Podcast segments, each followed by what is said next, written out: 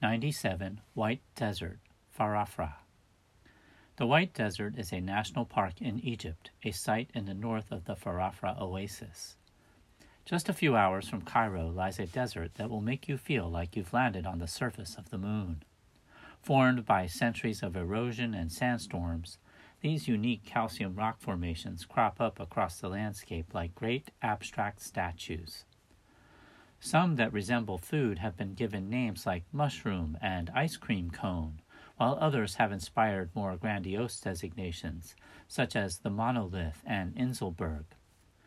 Arguably, the most characteristic of these peculiar natural formations is the famed chicken and tree set, also called chicken and mushroom, or better yet, chicken and atomic bomb. Only in the White Desert will you encounter such a bizarre and awe inspiring natural museum of chalk rock. Many people opt to spend a night camping in the desert with Bedouin guides, where they can observe the changing faces of chickens and mushrooms and monoliths as the bright sun of the afternoon sinks into a shadowy dusk. As the sun goes down, the calcium sea seems to reflect all the fuchsias and oranges of the sky.